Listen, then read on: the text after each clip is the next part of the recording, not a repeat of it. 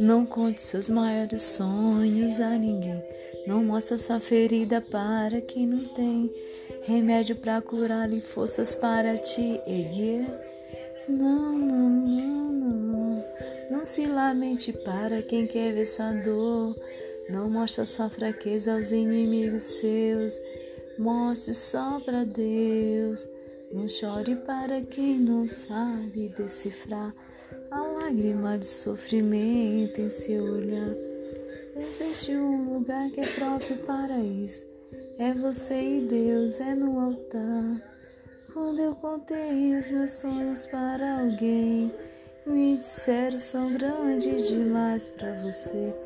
Quando falei onde queria chegar, me disseram pare por aqui, não vá além.